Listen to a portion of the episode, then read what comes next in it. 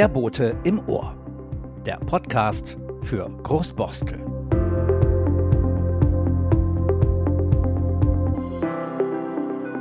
Hauke Neumann ist der Kaffeeröster aus Großborstel. Seit vielen Jahren produziert Hauke bereits maritimes Porzellan und Geschirr und seit anderthalb Jahren eben auch den eigenen Kaffee. Alles unter der Dachmarke Ahoy Marie. Wie beim Bierbrauen liegen auch beim Kaffee lokale Röstereien im Trend. Über die Gründe reden wir mit Hauke in diesem Podcast. Und natürlich haben wir dabei mit ihm unseren eigenen Kaffee geröstet. Ein Kaffee-Geschmacksquantensprung, das sei schon verraten.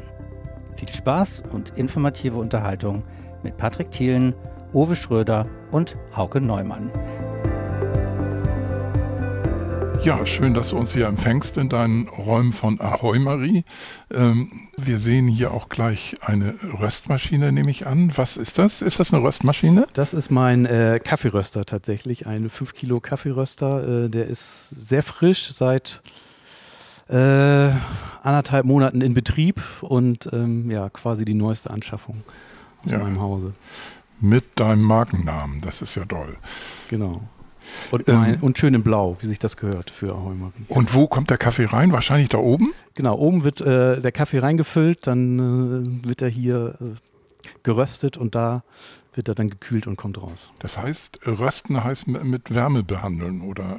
Genau, das ist so eine Mischung aus Induktion, also direkte äh, Hitzeübertragung, aber auch äh, mit Luft. Mhm. Also ähm, das ist jetzt so eine naja, das ist die neueste Generation jetzt auch nicht mehr, aber äh, früher wurden, wurde Kaffee ja oder Spezialitätenkaffee hauptsächlich in so Trommelröster nur mit Gas und quasi direkten Kontakt ähm, geröstet, aber mittlerweile wird es auch äh, mit Heißluft gemacht. Das ist, äh, hat der Vorteil, dass es rein strombetrieben ist und, mhm.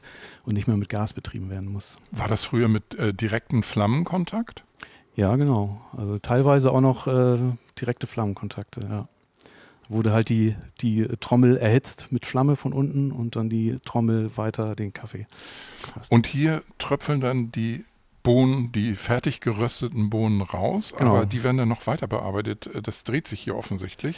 Ja, das dreht sich, weil man die Bohnen natürlich relativ schnell abkühlen muss. Also sonst mhm. würden sie sich, äh, würden sie nicht weiter rösten, aber sich noch weiter entwickeln. Deshalb dreht sich es und das ist auch eine Abluft darunter. Das heißt, wenn ich äh, wenn er fertig ist, dann äh, saugt er quasi oder äh, saugt noch äh, kalte Luft an und ähm, dann wird halt der Kaffee schnell abgeröstet, also abgekühlt. Innerhalb von drei, vier Minuten muss der Kaffee auf Raumtemperatur runtergekühlt werden, sonst ist die Röstung nicht so, wie sie sein soll. Wir gehen zwei Schritte weiter und sehen eine weitere Maschine. Das ist aber ein kleiner Apparat. Ist das auch eine Röstmaschine? Das ist auch eine Röstmaschine. Die sieht noch so klassischerweise eher aus wie so ein Trommelröster von früher, so ein altes Kanonenrohr. Ist aber ähm, ist, ein, ist meine, äh, mein erster Röster, ein Probenröster. Äh, damit kann man so maximal ein Kilo rösten und das war natürlich äh, im letzten Jahr, letzten anderthalb Jahren super, um die ersten Kaffees zu entwickeln, sie ein bisschen auszutesten und so die, äh, die Skills zu erarbeiten des Kaffeeröstens und ja, und wenn man jetzt quasi eine neue Röstung startet, würde ich erstmal mit dem Kleinen anfangen und gucken, wie röste ich den Kaffee und dann, bevor ich dann an den großen Röster gehe und dann mehr Masse machen kann. Angeschlossen ist ein Computer mit einem Sensor. Was ja. misst der Computer dort? Das ist äh, heutzutage natürlich sehr praktisch. Man kann alles am Laptop nachverfolgen, die Kurven des äh, Röstens und es werden einerseits äh, also zwei Temperaturmessungen werden gemacht. Einmal die Luft wird gemessen, dann die direkten äh, die direkte Bohnentemperatur und es gibt noch so andere ähm, Parameter, sag ich mal, die wichtig beim Kaffeerösten sind, zum Beispiel wie schnell äh, steigt die Temperatur der Kaffeebohnen irgendwie, dass man das noch ein bisschen steuern kann und man kann äh, den Airflow steuern, also die Luft, die da drin ist, man kann natürlich die Hitze steuern, aber auch die Geschwindigkeit des, äh, der Trommel kann gesteuert werden. Alles über den Laptop. Und dann kriegst du einen genau definierten Kaffee. Also der hängt ja einerseits, nehme ich an, von der Bohne ab, von aber Bohne, auf der anderen Seite vom ja, Rösten. Und dann genau. hast also du das ich, äh, Ergebnis. Äh, ja, ich probiere so lange rum, bis ich von meinem Ergebnis überzeugt bin. So, das kann dann natürlich auch ein bisschen dauern, so weil jede, äh, jeder Rohkaffee dann irgendwie ein bisschen sich anders, anders äh, äh reagiert. Und ähm, ja, deshalb ähm, arbeite ich so lange am Rohkaffee, bis ich zufrieden bin und kann mir dann die, den Verlauf angucken, versuche das dann halt zu reproduzieren und auf den großen Röster zu übertragen. Also ich bin ja nun kein äh, passionierter Kaffeetrinker. Worauf sollte man da achten, wenn man Kaffee einkauft? Ähm, also ich achte jetzt natürlich auch immer so, was steht auf den Kaffeeverpackungen drauf heutzutage. Am besten natürlich Ahoi Marie. Ne? Ja, das wäre natürlich super. Aber ähm, man sollte darauf achten, dass zumindest so ein bisschen die Herkunft äh, nachverfolgbar ist. Mhm. Manchmal steht ja gar nicht mehr drauf, äh, aus welchen Ländern der Kaffee kommt, wenn man jetzt irgendwie im Supermarkt einkauft. Das ist dann natürlich aus aller Herren Länder und ähm, auch äh, immer nicht immer derselbe Kaffee. Ähm, wenn man schon so ein bisschen zum Beispiel äh, sehen kann, der kommt jetzt aus Äthiopien oder der kommt aus äh, Kolumbien und so, weiß, hat man zumindest schon mal das Land. Und bei so Spezialitäten, Röstereien, weiß man natürlich, äh, von welcher Finca der kommt oder wo genau der Rohkaffee herkommt. Also je mehr es nachverfolgbar ist, desto und je mehr der Röster dann auch erzählen kann, wo der herkommt, desto besser ist das natürlich. Und das hat auch dann mit einem definierten Geschmack zu tun. Also man weiß dann, was man für einen Kaffee bekommt oder weswegen ist das so wichtig? Ja, da ist natürlich äh, jedes Land oder jede Region auch so ein bisschen anders. Äh, das stimmt schon. Ähm, und es ist tatsächlich so, dass äh, jeder Rohkaffee so seine eigenen Aromen hat, die äh, stehen natürlich so ein bisschen fest. Afrikanischer Kaffee ist eher so ein bisschen fruchtig, floral, Südamerika eher mehr so äh, schokoladig, dunkel. Und ähm, da hat natürlich jeder so seine Vorlieben. Manche mhm. äh, wollen halt so klassisch dunklen Kaffee haben, manche wollen eher was Spritziges. Und das versucht man rauszukitzeln. Jede Bohne, jeder Rohkaffee hat so seine äh, Eigenarten und die Kunst ist natürlich, diese rauszuarbeiten. Also wir vertiefen uns natürlich immer mehr, wenn ich frage. Also muss man einen anderen Kaffee kaufen, wenn man das für eine Espressomaschine kauft? Ja, ja. schon. Das, äh, was ist der Unterschied zwischen dem Espresso-Kaffee und dem normalen Filterkaffee? Also es ist tatsächlich dann auch die Röstung. Beim Espresso ist es ja so, dass klassisch Espresso wünschen sich die Leute eher mit wenig Säure, so sehr viel voll, volles Mundgefühl, so ein bisschen, äh, ja, dieser typische dunkle Kaffeegeschmack, schokoladig. Ähm, deshalb wird äh, Espresso ähm, tatsächlich bei einer niedrigeren Temperatur geröstet und auch länger, damit er ein bisschen dunkler wird. Und je dunkler so ein Kaffee wird, desto mehr werden die Säuren raus ähm, geröstet und ähm, es kommt, kommen halt diese Röstaromen, wie das so klassisch, wenn man auch mhm. ein Steak in der Pfanne hat, je länger es drin ist, desto röstiger schmeckt es halt und beim Espresso ist es ja tatsächlich auch so gewünscht. Und dann ist das auch meistens etwas ölhaltiger, ist das richtig? Ähm, ja, also wenn man klassisch so italienischen Espresso mhm. trinkt, dann äh, glänzen die Bohnen tatsächlich auch ja. schon so. Das ist ja, manche mögen es halt. Äh, eigentlich ist es ein Zeichen, dass äh, der Kaffee zu lange geröstet ist, weil dann also. so die ätherischen Öle schon wieder rauskommen. Aha. So und äh, dann kann man sie nicht schmecken. Ja, es schmeckt sehr, sehr dunkel, sehr röstig. Nachteil ist natürlich auch, dass ähm, ja, so Öl wird dann auch ranzig. Ne? Dann muss man mhm. halt den Kaffee relativ schnell äh, trinken, wenn er so schon so glänzig, äh, glänzend wird. Und, ähm, ja. Also mein Fall ist es nicht, aber manche schwören drauf. Gerade in Südeuropa wird es gern so getrunken. Was sehen wir hier, Hauke? Ähm, das ist mein Zolllager. Hier, ähm, halt so ein bisschen Anführungszeichen, hier stehen, steht mein Rohkaffee. Meine, äh, zurzeit habe ich hier vier Kaffeesäcke stehen. Ähm, ja, hier wird abgewogen, verpackt. Hier lagert der äh, Rohkaffee, hier lagert aber auch der geröstete Kaffee dann. Und äh, hier ist, passiert halt so das, der, das Daily Business, würde ich sagen, in Sachen Kaffee. Zollkaffee heißt, du musst für jede Bohne was bezahlen, oder? Ich muss für jedes Kilo gerösteten Kaffee Zoll bezahlen, Zollgebühren. Wie viel 2,19 Euro, glaube ich. Das, äh, hier liegt auch mein Zollbuch oben. Also ich muss ja, jede Röstung äh, tatsächlich auch festhalten. Und es gibt noch so ein offizielles äh, Zollbuch, wo ich dann irgendwann übertrage äh, das alles. Aber das ist jetzt so ein bisschen kladdemäßig. Also ab und zu kommt dann auch der Zoll einmal jährlich und überprüft das und wenn die Angaben hier nicht stimmen würden, was sie natürlich bei mir immer tun, Ja. ähm, dann kriegt man Deckel. Naja, früher war das im Freihafen, vielleicht war das Ja, anders. Ne? Ich weiß genau. nicht, ob, äh, ob das im Freihafen war, in der Speicherstadt, die gehörte die zum Freihafen? Ja, die gehörte zum Ja. Freihafen. Ich meine, die verdienen natürlich äh, Geld daran und wollen auch sicher sein, dass äh, kein Schindluder betrieben wird. Geld, klar. Und von daher sind die da auch hinterher, dass alles mit rechten Dingen zugeht. Ja. Und, ja. Eine kurze Hamburger Kaffeegeschichte. Das erste Kaffeehaus in Hamburg eröffnet 1677, nachdem weitgereiste Kaufleute begeistert von dem neuen Getränk aus Übersee erzählten.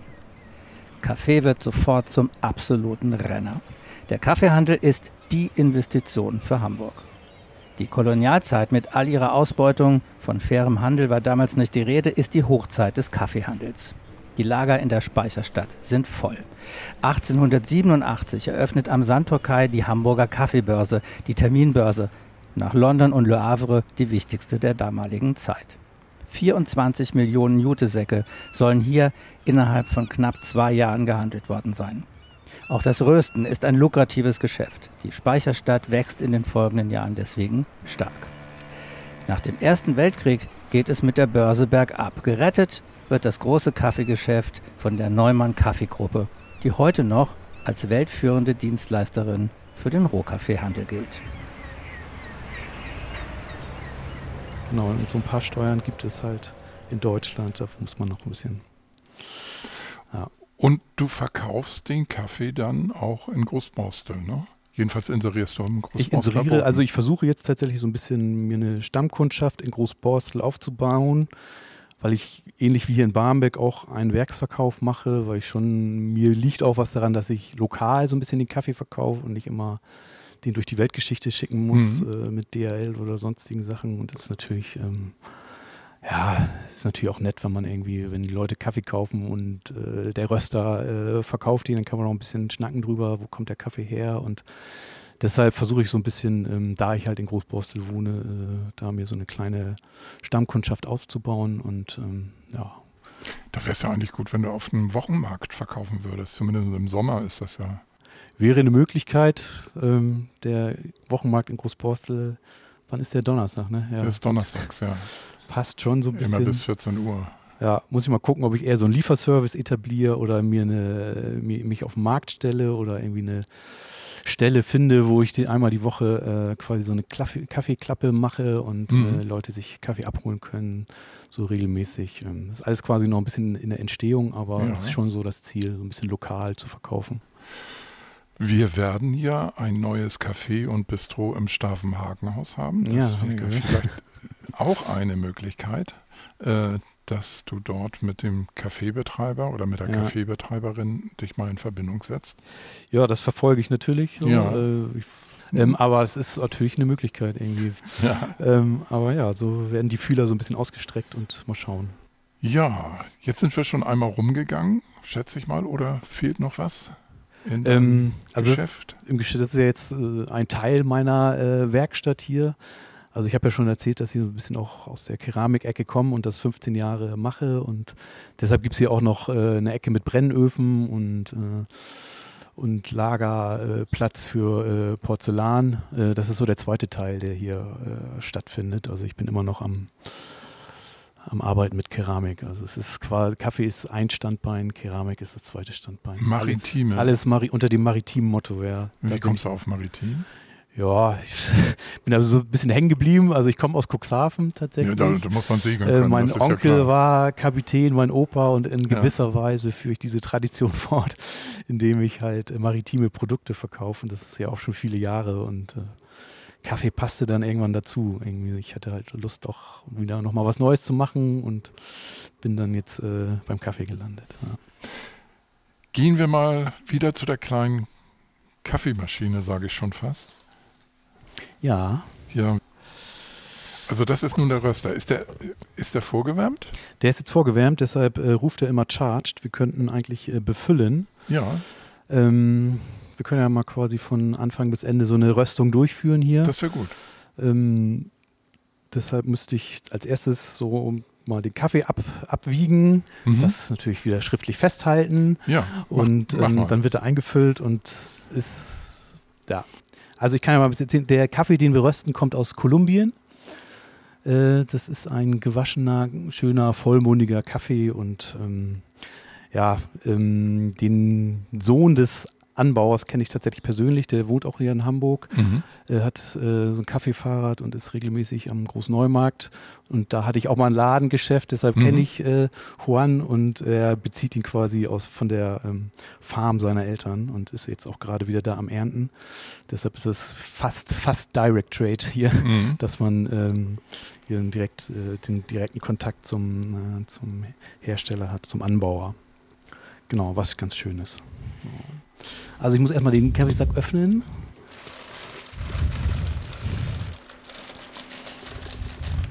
Soll ich dir mal das Kabel abnehmen? Ja, Nicht, dass du da versehentlich durchschneidest.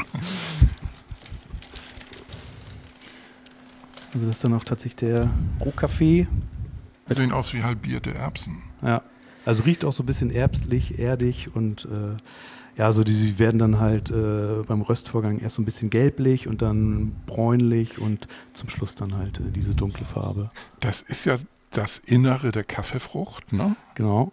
Also, es- außenrum ist ja so etwas, was äh, zum Trocknen ausgelegt wird, dort in den Ja, das Herstellungsländern. Fruchtfleisch. Es gibt ja auch verschiedene Methoden. Also das ist jetzt äh, gewaschen. Der wird tatsächlich direkt nach der Ernte wird das Fruchtfleisch so ein bisschen äh, gepalpt, heißt das. Also durch so abgepresst und dann Ja, danach direkt gewaschen, dass das Fruchtfleisch so. abgewaschen wird. Deshalb schmecken die auch so ein bisschen sauberer, klarer als Mhm. manche, die halt mit dem Fruchtfleisch erstmal getrocknet werden, ein paar Tage oder Wochen sogar. Die, das sind dann die Naturals. Die sind so ein bisschen ähm, erdiger, würde ich sagen. So, jetzt muss ich mal abmessen. Also wir rösten 800 Gramm. Warum Und- 800? Äh, ach, weil das jetzt äh, so so. eine Standardmenge ist, die ich hier Mhm. gerne röste und mich da auch auskenne. Also man, Ah ja, wenn man ja. halt äh, Kaffee röstet, sollte man sich schon so ein bisschen auf eine Menge immer festlegen, damit das alles reproduzierbar ist und nicht immer so hin und her springen und mal so viel und mal so viel machen. Dann, äh, weil dann ändert sich ja auch, ändern sich so ein paar Parameter.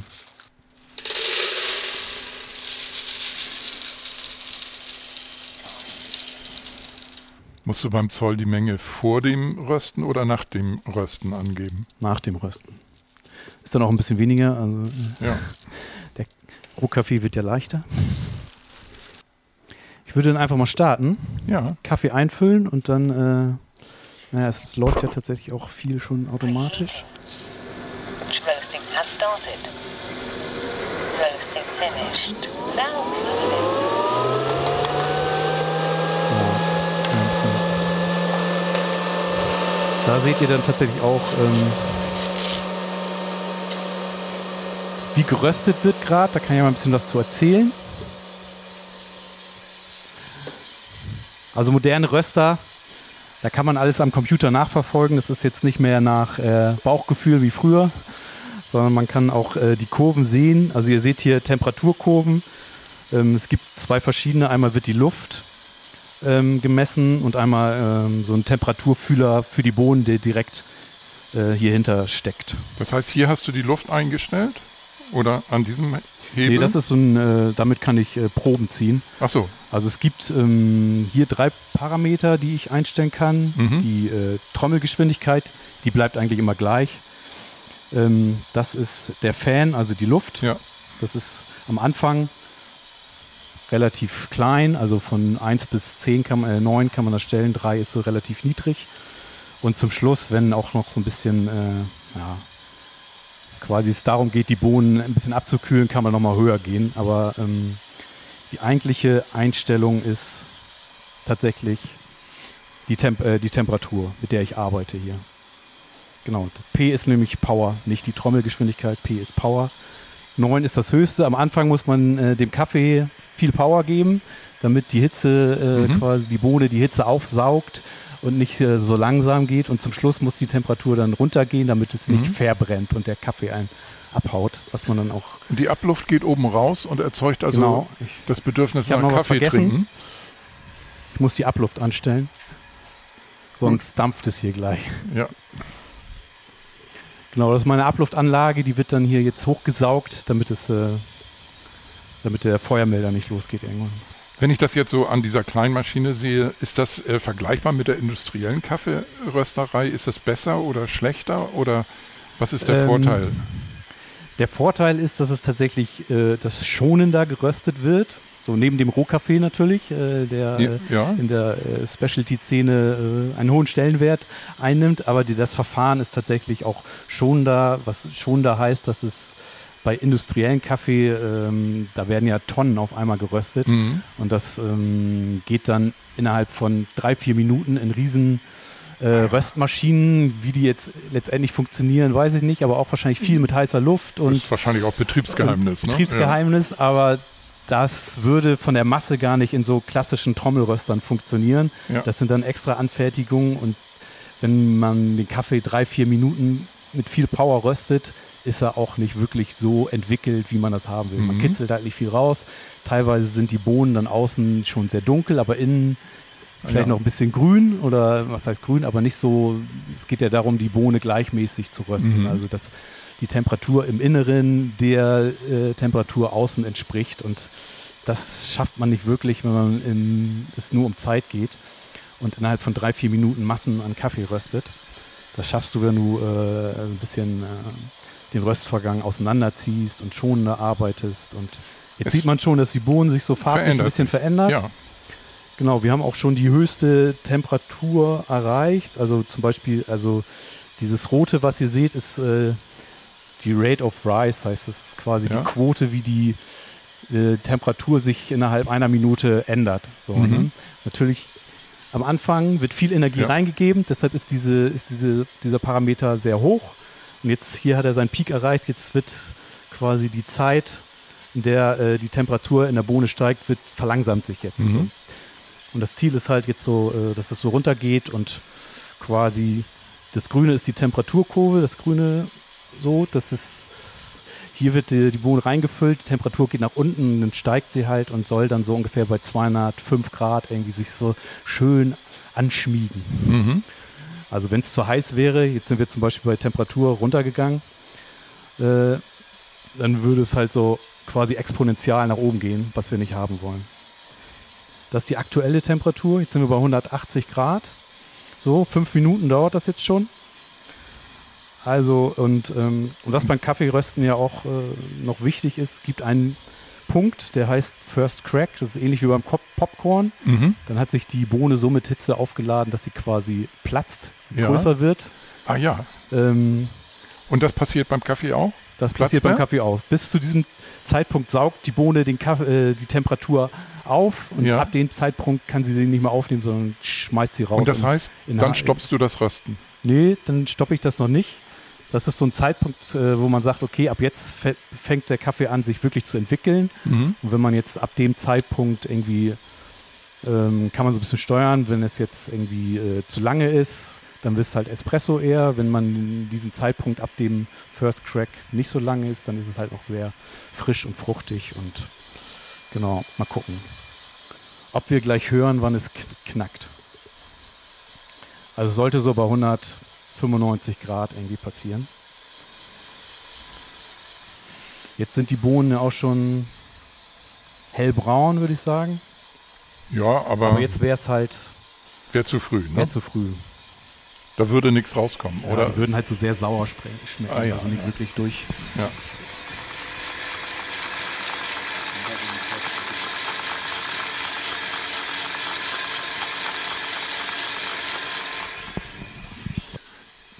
Ist natürlich eine ganze Menge Arbeit für so ein Kilo Kaffee. Ne? Also es sind jetzt 800 Gramm, aber Ja, es ist äh, natürlich auch so ein bisschen meditativ, weil man muss ja auch stehen bleiben, man kann nicht Ja. irgendwie rumlaufen, telefonieren, irgendwas anderes machen am Computer, weil Sonst passiert irgendwas und äh, die Röstung wird versaut.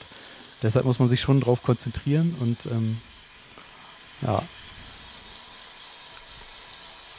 Also jetzt fängt's an. das Hört ihr knackt. das? Es Mhm. knackt. Naja, das Also- Gute ist halt, dass du den Kaffeebauern kennst, äh, dass du weißt, woher die Bohne kommt, dass du die Qualität beurteilen kannst, Ja. dass du nicht anonym einkaufst, ne? dass du weißt, welch, welche. Arbeitsbedingungen herrschen. Da ist Hamburg natürlich auch super für, so als Kaffeestadt. Viele Mhm. Importeure sind hier, da kann man auch äh, sich den Kaffee selber aus dem Hafen dann holen und muss Ja. nicht immer zehn Säcke auf einmal oder mal erst erstmal einen testen oder mal zum Probieren hinfahren und so. Man hat viel direkten Kontakt gerade zu so Specialty Coffee Importeuren, die sich halt darauf spezialisiert haben, Kaffee anzubieten, äh, der nachhaltig angebaut wird und ähm, Welche, welche Mengen kaufst du denn ein? also so, so ein Sack? so einen Sack, ein, zwei Säcke kaufe ich. Da bin Ja. ich dann halt irgendwie im Hafen. Es gibt ja dann so Lageristen, also die Ja. Importeure und die Lageristen sind dann wieder zwei verschiedene Stufen. Also die Importeure schicken den Kaffee zu den Lageristen und die lagern halt Kaffee aller Importeure Hamburgs. Da Ach sind dann so. auch die großen und da fährst du dann hin und holst den ab.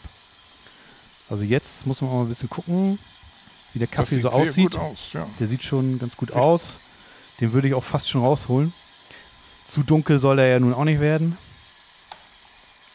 Und Das ist so ein Probenzieher. Also nimmst du mehrere Proben Ja, ich und guck. ja, jetzt dritte Probe. Früher wurde nur nach Farbe gearbeitet, glaube ich, Mhm. wo man noch nicht so viel technische Unterstützung hatte, dass die äh, Importeure, äh, die Röster geguckt haben, wie sie- sieht die Bohne aus. So, so jetzt fertig.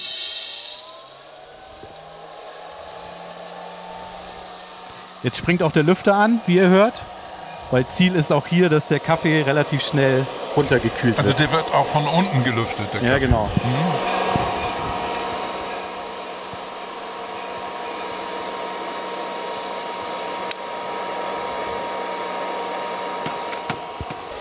Also man sieht ja auch, wenn der Kaffee quasi äh, platzt und größer wird, dann werden die Häutchen, na gut, die sieht man hier, das sind so ein bisschen, die platzen halt ab und werden, sammeln sich hier oder hinten, werden dann die äh, Kaffeehäutchen quasi aufgefangen. Mhm. So, das ist, ähm, so, reicht. Das reicht jetzt schon. Das sieht super aus. Also Ja, fertiger Kaffee irgendwie, wenn man aus das Kolumbien. so beobachtet hat, wie es gemacht wird, ist das nochmal um Klassen besser, als wenn ich das aus so einer Vakuumtüte öffne. Genau. Ne?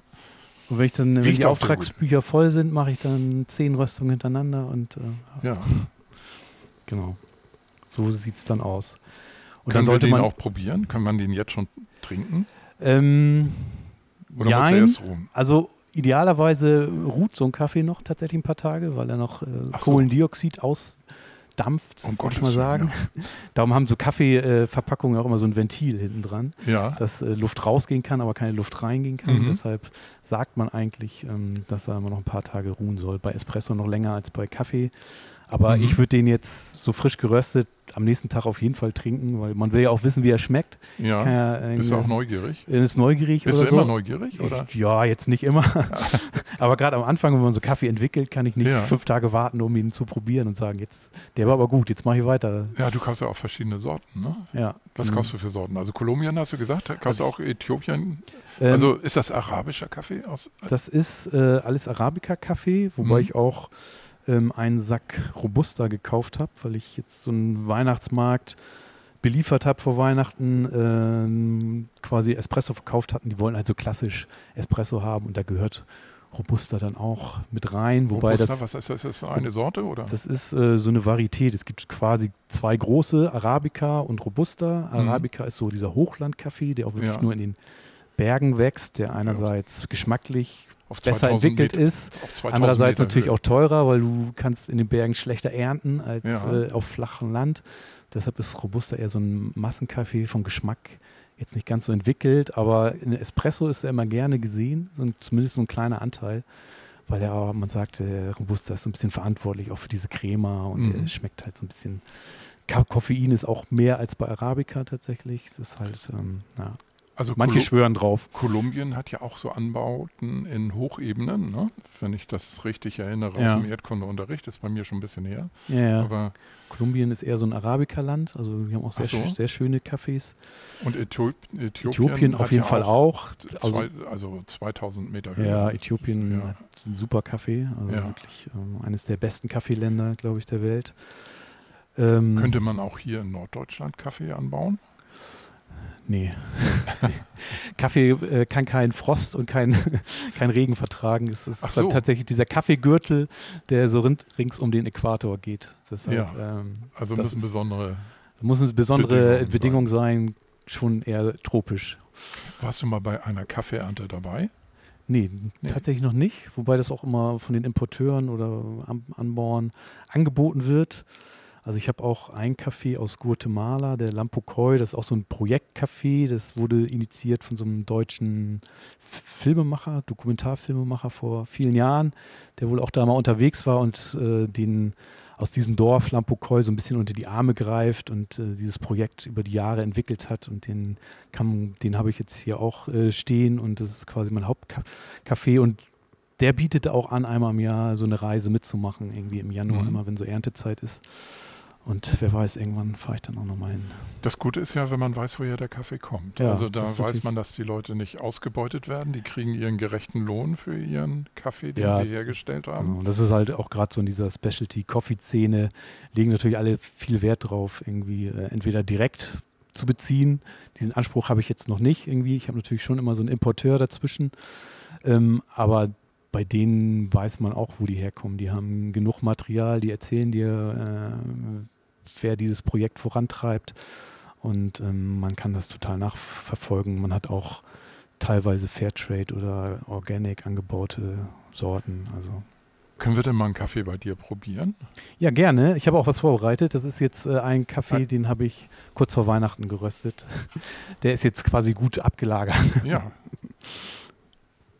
Das ist tatsächlich der aus Guatemala. Mit dem habe ich angefangen. Den mag ich auch immer noch am liebsten. Wahrscheinlich auch, weil das mein erster war. Und also wenn ich mal in ein Herkunftsland fahre, dann nur als erstes, glaube ich, dahin. wenn ich jetzt fragen würde, hast du ein bisschen Milch, wäre das natürlich Ähm, ich habe aber ein bisschen Milch. Eine so Sünde, viel. wenn man den Kaffee gar nicht schmeckt. Ne? Ja. Aber ich will erstmal ohne Kaffee, ohne, ohne Milch, erstmal erst so schmecken. Ja, man sagt tatsächlich, Milch ähm, So wie im übertüncht äh, schlechten Kaffeegeschmack, aber Ja. ich trinke ehrlicherweise auch gerne mit Milch. So. Aber seitdem ich Kaffee röste, äh, tatsächlich dann auch hauptsächlich schwarz. Und man merkt auf jeden Fall den Unterschied. Dankeschön. So, ich mische mich mal ein zum Wohl. Ja, zum Wohl. Zum Wohl. Oh, der schmeckt aber ganz anders Mhm. als äh, Es ist auch so, dass äh, der Geschmack des Kaffees je nach Temperatur Mild. ändert sich. Der. Total nee, der mild. ist ne? richtig schön. Ja, toll. Also ganz heiß sollte man den Kaffee eigentlich nicht trinken. Je kühler er wird, desto mehr Aromen kommen auch raus tatsächlich. Aber da kommt auch schon sehr viel. Ja. Mhm. Ist echt gut. Jetzt darfst du Milch reinmachen, Uwe. Jetzt einen kleinen Schluck. Kleinen Schluck Milch. Ja, also das war ganz toll, dass du uns hier eingeladen hast, Hauke. Ja, sehr gerne. Hat äh, viel Spaß gemacht. Und insbesondere, ich bin total überrascht über den Geschmack deines Kaffees. Ne? Also Ja, ich, hoffe, hab ich kann dich so ein bisschen gemacht. mehr zum Kaffee bringen wieder. Du Ja, bist ja ich eigentlich ein Teetrinker. Ich werde gleich aber was mitnehmen, wenn ich Kannst darf. auch gerne Also, ein bisschen was äh, von dem Kaffee mitnehmen, Ja, den wir geröstet ja. haben. ich will jetzt nicht fragen, was er kostet. Das ist ja immer sehr unterschiedlich. Ne? Also jetzt hast du so viel Arbeit da reingesetzt in unseren Kaffee. Du, kein Problem, der geht aufs Haus.